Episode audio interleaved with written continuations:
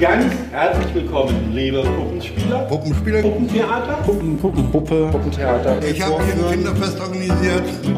Schminken mit Puppentheater, mit. Herzlich willkommen bei Bis in die Puppen. Der Podcast über Puppenspielkunst und das Leben und Arbeiten am Theater. Puppen? Ja, immer mit Puppen. Ich bin Johanna Kunze. Das ist meine Bühne, mein. Es gibt ja keine Theaterform, die so progressiv ist und so suchend nach Inhalt, Form, Ästhetik, Mittel Herzlich willkommen zur ersten Folge von Bis in die Puppen. Warum mache ich eigentlich einen Podcast über Puppenspiel? Wenn ich von Puppenspiel spreche, denken viele erstmal an Kindertheater oder an Sockenpuppen und flauschig süße Handpuppen.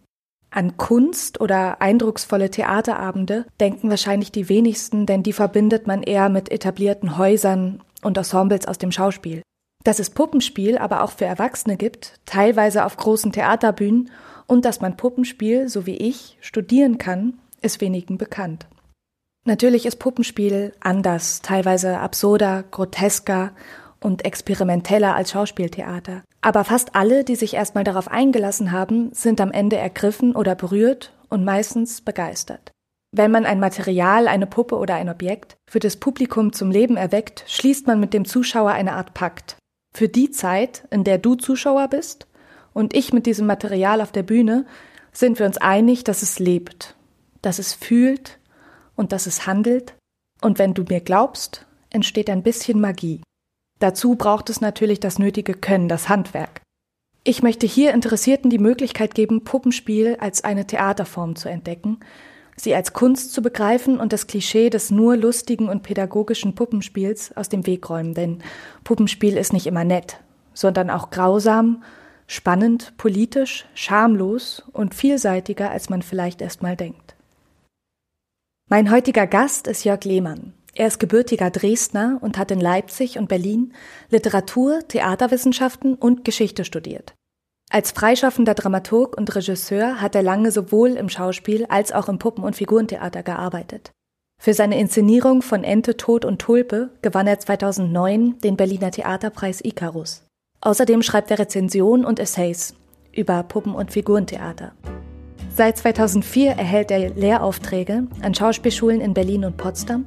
So ist er seit 2009 Dozent für Theatergeschichte, Puppentheatergeschichte und Dramaturgie an der Hochschule für Schauspielkunst Ernst Busch.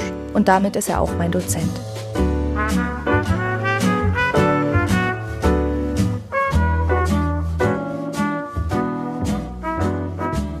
Gut, mir gegenüber sitzt Jörg Lehmann. Hallo, schön, dass du da bist. Hallo. Ähm, wenn wir von Puppenspiel sprechen, sprechen wir ja hauptsächlich von Puppenspielkunst beziehungsweise von Figurentheater. Kannst du uns vielleicht den Begriff mal erklären? Was heißt eigentlich Puppenspielkunst? Na, Puppenspielkunst ist eigentlich ein historischer, gewachsener Begriff. Äh, lange hat man von Puppenspiel gesprochen. Irgendwann haben wir uns an der Busch äh, entschlossen, das Wort Kunst noch hinten dran zu hängen.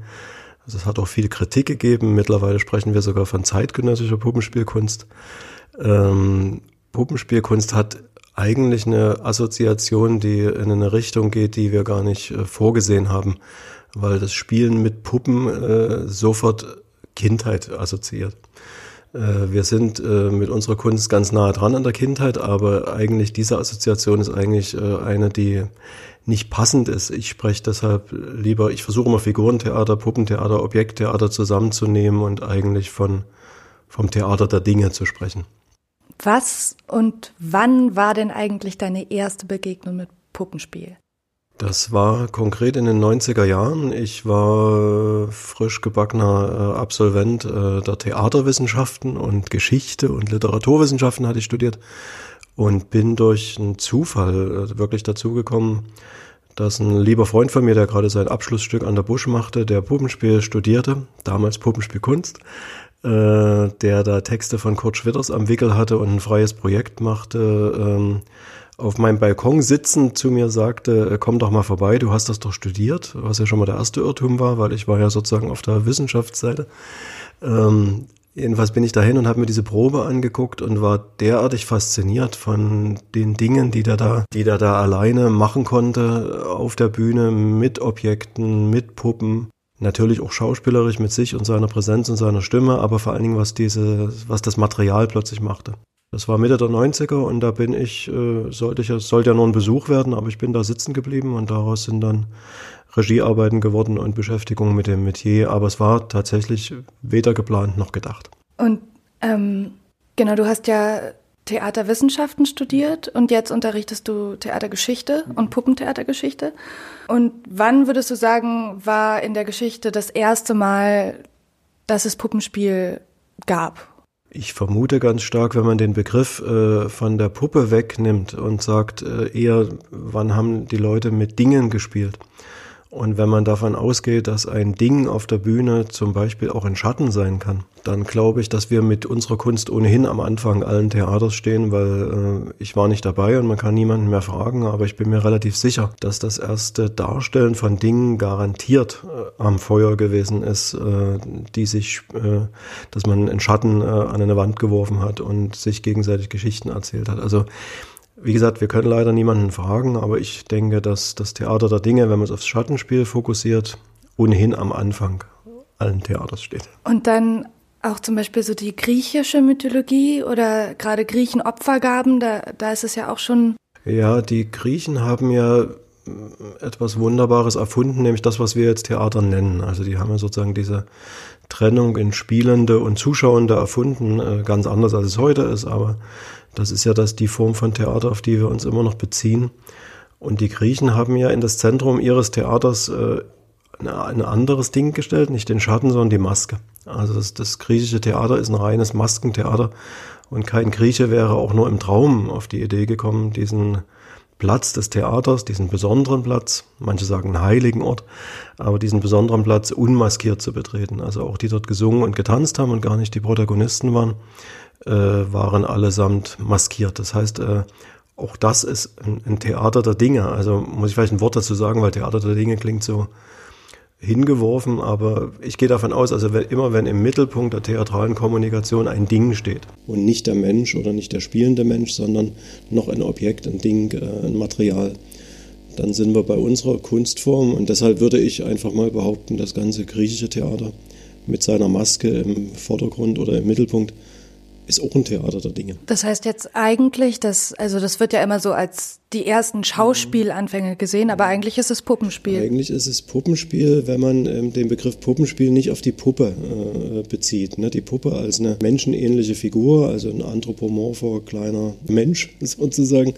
mit Gliedmaßen und mit Augen und der so aussieht wie wir. Wenn man den nicht äh, ins Zentrum setzt, ähm, es hat in der griechischen Zeit, das haben Funde belegt und auch schon vorher hat es auch Puppen gegeben in unserer Vorstellung von Puppen, die, die Bohrungen am Körper haben, wo man annehmen kann, dass die durch irgendwas geführt wurden. Und es hat garantiert auch schon kleine Puppen gegeben, die man, die man den Kindern gegeben hat. Und es hat garantiert auch schon Puppen gegeben im Sinne von äh, kleinen Heiligtümern. Aber ich bin mir ziemlich sicher, dass die Form des Schauspiels, die sich damals entwickelt hat, vielleicht muss man so rum sagen, viel mehr mit dem zu tun hat, was wir heute Puppenspiel nennen, als mit dem, was wir heute gemeinhin Schauspiel nennen. Mhm. Und so Puppenspielfamilien, die mit richtigen Puppen mhm. quasi von Stadt zu Stadt ziehen oder immer die Geschichten weitererzählen und ihren Kindern beibringen. Seit wann gibt's das so? Ich denke, dass es das auch immer schon gegeben hat. Also weil die Puppe jetzt natürlich gegenüber dem Menschenschauspiel den unschlagbaren Vorteil hat, dass man sehr beweglich ist. Und ich denke, das hat es immer gegeben zu verschiedenen Zeiten. Und interessant wird es eigentlich dort, wo sich dann das Schauspiel als ein Menschen, als die Menschendarstellung äh, davon letztlich abspaltet und sesshaft wird. Also wenn die Theater entstehen, wo, äh, wo dann Menschen Menschen darstellen und die Leute, die bis dahin die Puppen oder die Marionetten oder das Schattenspiel gemacht haben, dass die im Endeffekt davon ferngehalten werden. Das ist ein interessanter Punkt, der so äh, Ende des 18. Jahrhunderts äh, beginnt, dass diese beiden Arten des Spiels, die mal eins waren, sich dann so trennen. Und das eine so ein bisschen in die, ich sag mal, in die äh, nomadenhafte Richtung geht, dass man sagt, wir spielen heute mal hier und morgen dort. Und das andere wird sesshaft und wird berühmt und wird verehrt. Ja. Also jedes gute Stadttheater steht nicht am Rande der Stadt, sondern immer mittendrin. Und davor stehen Säulen und es hat immer sowas, hallo, hier sind wir. Und die Puppenspieler und Spielerinnen mussten häufig noch um Auftrittsgenehmigung kämpfen und haben irgendwo draußen kampiert und sind dann weitergezogen. Also das ist eine interessante soziologische Trennung, die sich dann dort auftut, wo sich sozusagen zwei Darstellungsformen zumindest in der, in der soziologischen Wahrnehmung und auch in der Wertschätzung äh, unterteilen oder auseinanderdriften, die, äh, die mal eins waren. Ähm, warum haben sich die Puppenspieler nicht auch einfach niedergelassen, mhm. quasi? Das ist eine interessante Frage. Das hat mit ganz vielen Sachen zu tun. Einmal glaube ich, dass dieses Darstellen, dass der Mensch Menschen darstellt, also was sozusagen dann spätestens Ende des 18. Jahrhunderts mit den ersten Stücken von Lessing und so weiter passiert, ist etwas, äh, das hat auch was mit der Erklärbarkeit der Welt, glaube ich, zu tun. Das findet man realistisch und es gibt, äh, das findet man echt und das findet man wichtig während das Spiel mit Dingen, mit Objekten, mit Puppen äh, immer, was heute wieder positiv neu entdeckt wird, äh, natürlich auch den Hauch des Zauberhaften oder des Nicht-Erklärbaren oder des Magischen hat. Und das ist zum Beispiel in einem Zeitalter der Aufklärung, äh, ist das eben nicht en vogue. Ne? Also dann guckt man sich ein Lessing-Stück an und staunt, dass die bei Emilia Galotti so äh, rumlaufen und in Wohnungen wohnen, äh, die man kennt oder die man sich vorstellt und sagt, Mensch, das war so echt, das war so, dann will man das. Ja. Das ist der eine Punkt, das hat was mit Wahrnehmung zu tun. Das andere hat was damit zu tun, ich glaube ich auch, weil der Mensch eher in, in den Mittelpunkt äh, rückt. Äh, mit dem Entstehen des, des Schauspiels, wie wir es jetzt als modernes Schauspiel kennen, entsteht natürlich auch ein Startum und äh, dass man bestimmte Menschen wiedersehen will und so weiter und so weiter. Äh, und es hat was damit zu tun, dass es seltsamerweise in der Wahrnehmung als was äh, Niedrigeres angesehen wird und aber auch, und das finde ich besonders interessant, als was Gefährliches. Und da entsteht so eine unterschiedliche Wahrnahme. Also das eine ist sozusagen das, was irgendwie im Hinterhof und äh, halb illegal passiert. Äh, und das andere ist, äh, nicht zu vergessen, ja auch gebunden an die große Literatur, also spätestens als äh, Lessing aufgeführt wird oder später, klar ist es zu Lebzeiten nicht gespielt worden, aber Goethe, Schiller, da war das Spiel ja plötzlich legitimiert, weil man spielt einen wichtigen Text, man spielt ein Stück von Goethe. Ja, während die Puppenspieler, wie gesagt, irgendwas aus dem Kopf spielten, was sie sich irgendwo im großen Theater angeguckt haben oder von ihrem Vater übernommen haben und geändert haben und so weiter und so fort. Und ganz wichtig, äh, weil beim Puppenspiel eben auch dieser, diese Kasper-Figur nicht auszumerzen war, also der sozusagen ohnehin immer anarchistisch war und dagegen war und nicht äh, einzuhegen war, der wurde sozusagen auf der Kasper-Bühne noch äh, gepflegt und ist dann auf der Spielleiste im Endeffekt, hat er überwintert und wir haben ihn jetzt noch, während er aus dem Schauspiel rausgenommen wurde. Das Schauspiel wurde sozusagen gereinigt, verbürgerlicht und das Puppenspiel ist sozusagen immer ein Spiel des fahrenden Volkes geblieben, ja, mit allen Vor- und Nachteilen und vor allen Dingen auch mit allen Vorurteilen, die damit verbunden waren. Aber dass jetzt Puppenspieler dann auch Goethe spielen, auf Klar. die Idee? Klar, äh, Goethe hat, äh, Goethes Faust basiert ja vermutlich auf einem Puppenspiel. Und der Goethe beschreibt ja selber in seinen, in seinen Kindheitserinnerungen, wie er, wie er auf dem Dachboden äh, mit Puppen gespielt hat. Also das, und dass man auch natürlich auch Goethe mit Puppen spielen kann, ist auch alles möglich. Aber es gibt eben diese, sozusagen, man kann sich vielleicht so rum vorstellen, umso mehr das Theater sich als Schauspiel so ein bisschen aus diesem Ruf des fahrenden Volkes und der nicht sesshaften und befreit. Also umso mehr wird sozusagen das Spiel mit Dingen zur Seite geschoben oder in Richtung oder mit Kindertheater etikettiert und damit eben auch vom sozusagen vom, vom Hauptspielplatz entfernt. Das ist eine Entwicklung, ähm, die hat, ist vor allem in Deutschland äh, ziemlich stark zu sehen und unter deren Folgen leiden wir jetzt noch ein bisschen. Auf der anderen Seite hat das Puppenspiel heute immer die Chance, als die große Entdeckung zu gelten, weil es eben nicht äh, sozusagen so im Scheinwerferlicht steht. Ähm, genau zu dem Kindertheater-Klischee mhm. kommen wir auch sowieso noch. Ähm, Jetzt würde ich gerne ein Assoziationsspiel machen. Okay. Marco Polo. Ähm, das heißt, ich sag einen Begriff und du sagst das erste, was dir dazu einfällt. Ähm, Bühne. Äh, wichtig. Puppe. Schön. Maske. Großer Zauber. Magie. Hängt mit Bühne zusammen. Sprache? Kann sehr, sehr schön sein, äh, ist aber oft überbewertet. Spieler? Spieler oder Spielerin? Spielerin. Die Spielerin, die ist überhaupt das Allerwichtigste im Theater. Probe? Anstrengend. ja, das kann ich unterschreiben, nicht immer, aber ja. Mhm. Genau, jetzt wollte ich nämlich ganz gerne nochmal zu so Vorurteilen und Klischees kommen. Mhm. Ähm, Gerade dieses Kindertheater-Klischee ist es, wann hat sich das entwickelt? Warum naja, gibt es das? Naja, das ist im Endeffekt, äh, wenn man die Spanne sich anguckt, äh, ausgehend des 18. Jahrhundert, also weil ich ja vorhin mit Kleist argumentiert hatte, oder so die Kleiszeit oder Goethezeit, ausgehend des 18. Jahrhundert, äh, ist es noch relativ gleichberechtigt, das Puppenspiel und das Menschendarstellungsspiel sozusagen. Und Ende des 19. Jahrhunderts ist das eigentlich abgeschlossen, dass das alles, was mit Puppen und Objekten passiert, eigentlich pro forma als Kindertheater gilt. Das äh, dauert also nicht mal, nicht mal ein Jahrhundert. Das hat, äh, hat auch, und das muss man selbstkritisch als jemand von der Zunft auch sagen, das hat auch was manchmal mit einer gewissen, äh, ja, vielleicht Bockbeinigkeit der Puppenspielerzunft selber zu tun. Äh, wir sind auch manchmal nicht die, äh, nicht die äh, innovativsten und bleiben auch ganz gern mal bei unserem Leisten und dadurch entwickelt sich nicht so schnell. Und das Schauspiel hat vor allen Dingen in dieser Zeit von 1800 bis 1900 einen riesengroßen Vorteil, dass es immer sozusagen von der Literatur gepusht worden ist. Ein, ein glückliches Zusammenspiel zwischen Autoren und, und Bühne haben wir im Figurentheater nur ganz punktuell. Dass Leute wirklich mal konsequent äh, für Marionetten zum Beispiel geschrieben hätten. Aber glaubst du, dass dem Mainstream Publikum Puppenspiel dann zu fremd ist? Oder? Nee, also der Aha-Effekt ist ja eigentlich immer der, wenn äh, jemand, der, äh, sage ich mal, nicht mehr zum Kinderpublikum gehört und im äh, Erwachsenenalter im Theater mit äh, dem Theater der Dinge in irgendeiner Art und Weise konfrontiert wird. Äh, sei es ein Schatten, sei es ein Maskenspiel oder sei es auch eine menschenähnliche Puppe, eine Handpuppe, was auch immer.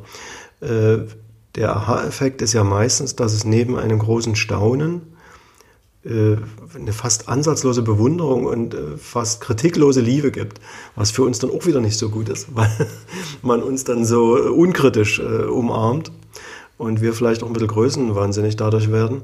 Ich denke, die gerade die wenn man die letzten 10, 20, 30 Jahre sich auf deutschen Bühnen anguckt, hat es immer wieder Versuche gegeben von Regisseurinnen und Regisseure, äh, das Puppenspiel letztlich auch wieder, wieder auf der großen Bühne auftauchen zu lassen, im Zusammenspiel mit dem Schauspiel.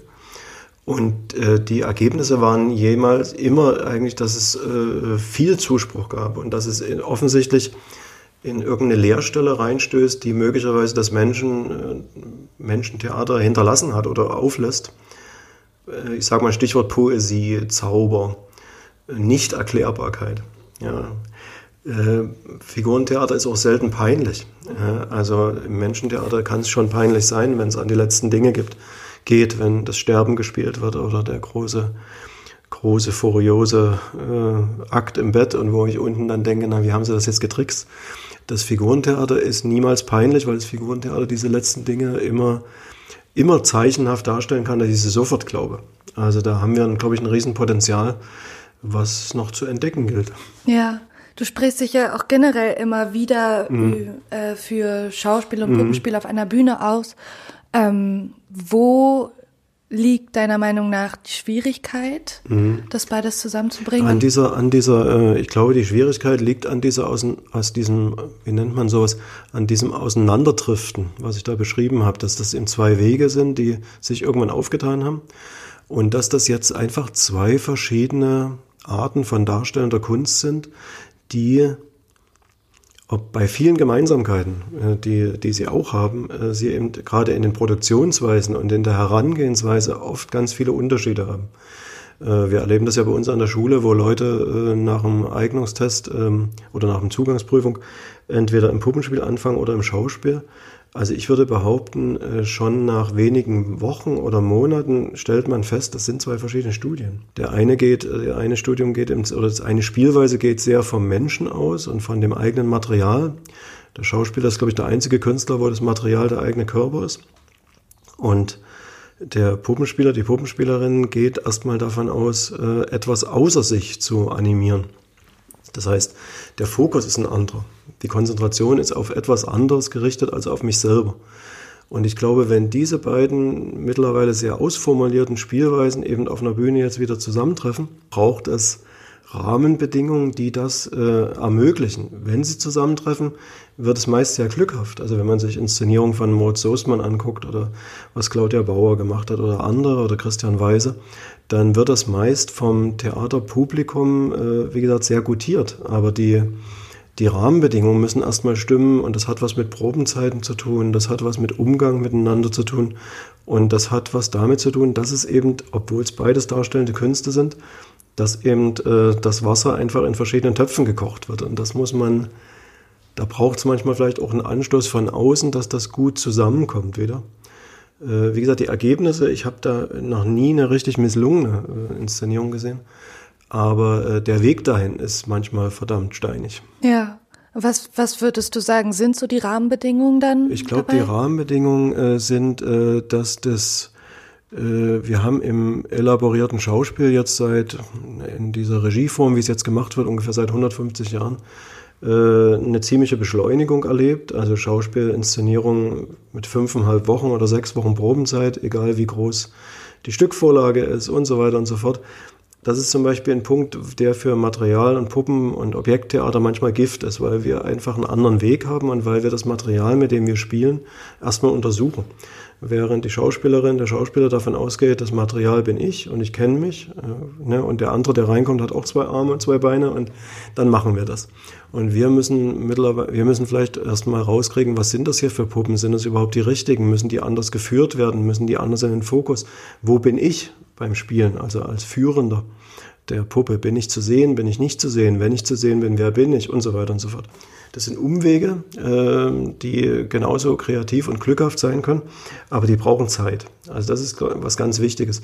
Dann ist es die Bindung an die Literatur. Wenn du einen Schauspielstudierenden aus dem dritten Studienjahr fragst, was machst du gerade für ein Szenenstudium, dann sagt er dir vermutlich erstmal den Dozenten, weil das das Allerwichtigste ist, und dann sagt er dir den Text ja, den er gerade spielt. Ich mache gerade Franz Mohr und ich mache den mit.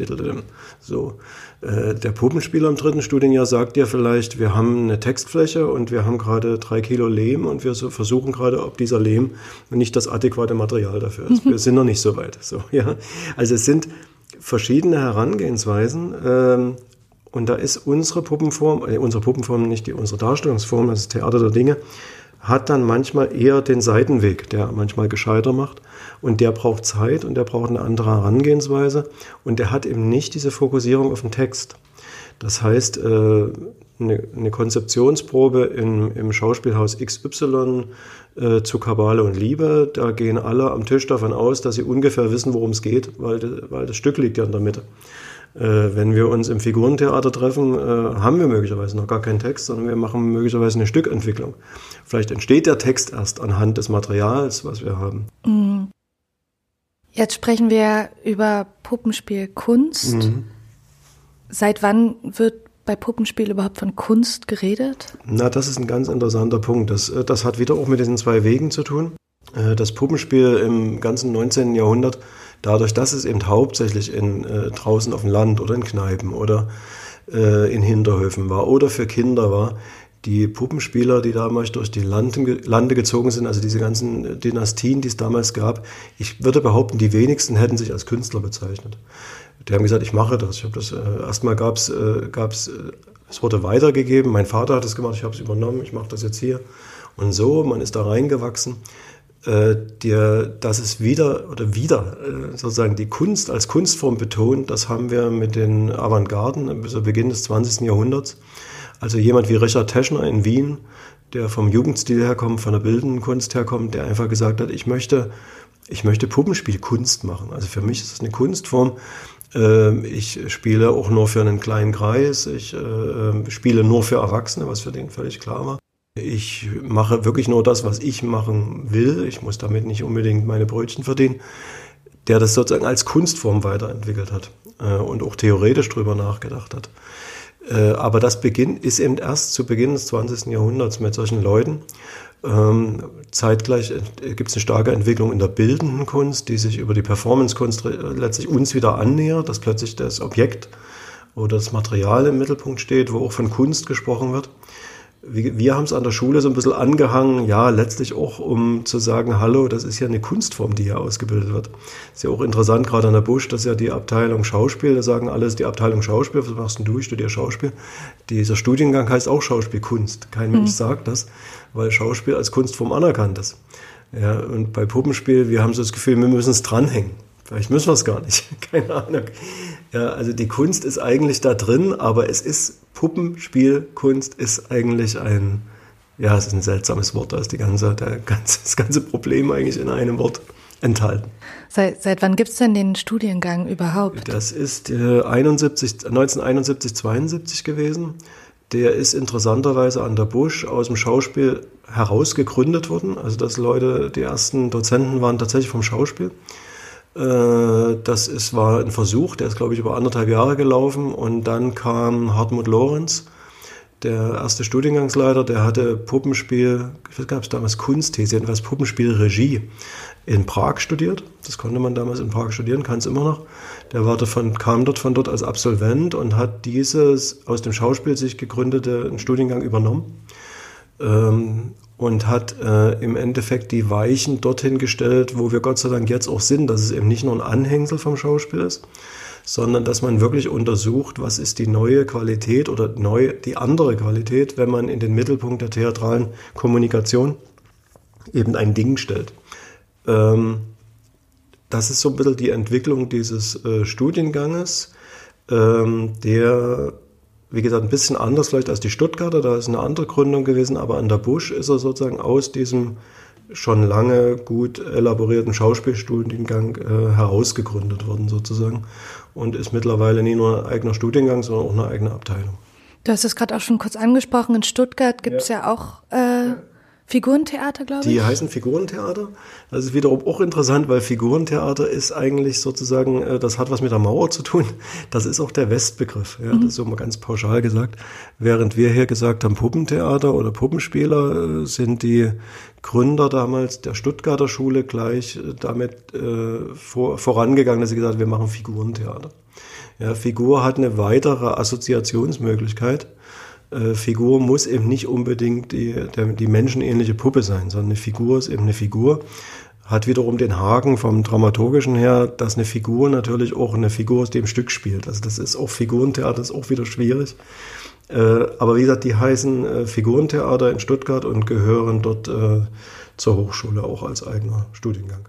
Und jetzt nochmal, was, was hat dich so beeindruckt beim Puppenspiel, mhm. dass du gedacht hast, das mache ich jetzt beruflich? Naja, ja, beruflich, das ist ja sozusagen jetzt nicht die eine Entscheidung gewesen, da ist das passiert, aber dass ich sozusagen damit infiziert worden bin, ist, ähm, ich hatte, äh, wie gesagt, in den 90ern, als ich da zu dieser Inszenierung dazu kam oder zu diesem Diplomprojekt an der Busch, hatte ich ja schon äh, eine Menge eigene Theatererfahrung, hatte selber schon äh, Theater gemacht, mitgemacht, äh, hatte das studiert, wie gesagt, und äh, war sozusagen ein passionierter Theatergänger, was ich ja immer noch bin. Aber was mich fasziniert hat bei dieser Kunstform ist, dass mit so wenigen Dingen letztlich Welt ausgedrückt wird oder Welt ausgedrückt werden kann. Also eine Puppe, die auf der Bühne, äh, nehmen wir an, die ist aus Holz gestaltet, die nur den Kopf dreht und dadurch, dass der Kopf aus Holz ist, äh, quietscht es in dem Moment. Dann ist in diesem Quietschen und in diesem Blick äh, so viel enthalten und da muss der Schauspieler oder die Schauspielerin sich ganz schön strecken, das zu tun. Also diese Zeichenhaftigkeit, dieses viel, viel im Kleinen, das Poetische auf alle Fälle, das Zeichenhafte, dass ich glaube, dass äh, wenn es um die Darstellung von Gewalt oder von Tod oder Sterben oder von auch Geburt, also von den letzten Dingen geht, dass wir dort manchmal im Figurentheater so federleicht irgendwas behaupten können was auf der Bühne häufig zu äh, entweder zu Gewaltexzessen oder zu Schamigkeit oder zu irgendwelchen Peinlichkeiten führt. Da ist das Figurentheater unheimlich stark im Zeichenhaften und das hat mich damals mit dieser ersten, sozusagen mit dieser ersten Infektion äh, dafür eingenommen. Äh, genauso liebe ich am Schauspiel verschiedene Dinge, die äh, im Figurentheater vielleicht schwieriger sind vielleicht suche ich deshalb auch so diese Zusammenführung, weil ich glaube, es ist eben unterm Strich alles Theater und wir wollen die Leute irgendwie berühren. Und ich sehe es oft mit den Mitteln des Figurentheaters auf eine, ja, auf eine, ja, vielleicht geheimnisvollere, kompliziert leichtere Art und Weise. Und die fasziniert mich. Jetzt noch mal ganz kurz Puppenspiel beiseite. Mhm. Äh, fünf schnelle Fragen. Ähm, welches Buch hast du zuletzt gelesen? Ich habe als letztes, das ist auch ein ganzes Buch, ja, eine Novelle gelesen von Arthur Schnitzler und die heißt Frau Beate und ihr Sohn. ähm, welchen Film hast du zuletzt im Kino gesehen? Da habe ich gar keine Erinnerung mehr. Die Kinos sind schon so lange zu. Muss ich passen, weiß ich nicht. Wo warst du das letzte Mal im Urlaub? An der Ostseeküste. Usedom. Oh, schön. Ähm, wenn du eine Superkraft haben könntest, mhm. welche wäre das? Eine Superkraft, also eine, die ich nicht habe, sozusagen. Ja, irgendwas Übernatürliches. Irgendwas Muss aber auch nicht übernatürlich. Ich würde gerne, wenn ich es wenn anstellen könnte, nach Bedarf einfach mal nicht schlafen müssen. Echt? Oh, das ist das Schönste. Und was ist dein Lieblingslied? Ein Lieblingslied? Es gibt mindestens zehn Lieblingslieder, die sind alle von Tom Waits, wenn das reicht. Ja, das reicht, das ist gut. Okay, dann kommen wir jetzt auch schon zur letzten Frage. Und zwar musst du einfach nur den Satz beenden, mhm. den ich anfange. Puppenspiel ist für mich vor allem Poesie und Humor. Danke für das Gespräch. Bitte gern. Schön, dass du da warst. Cool. Gern. So, das war sie, die allererste Folge von Bis in die Puppen. Ich hoffe, es hat euch gefallen. Ich freue mich natürlich über Anmerkungen und Feedback. Am besten zu erreichen bin ich bei Instagram bei bis in die Puppen Podcast. Bis zum nächsten Mal.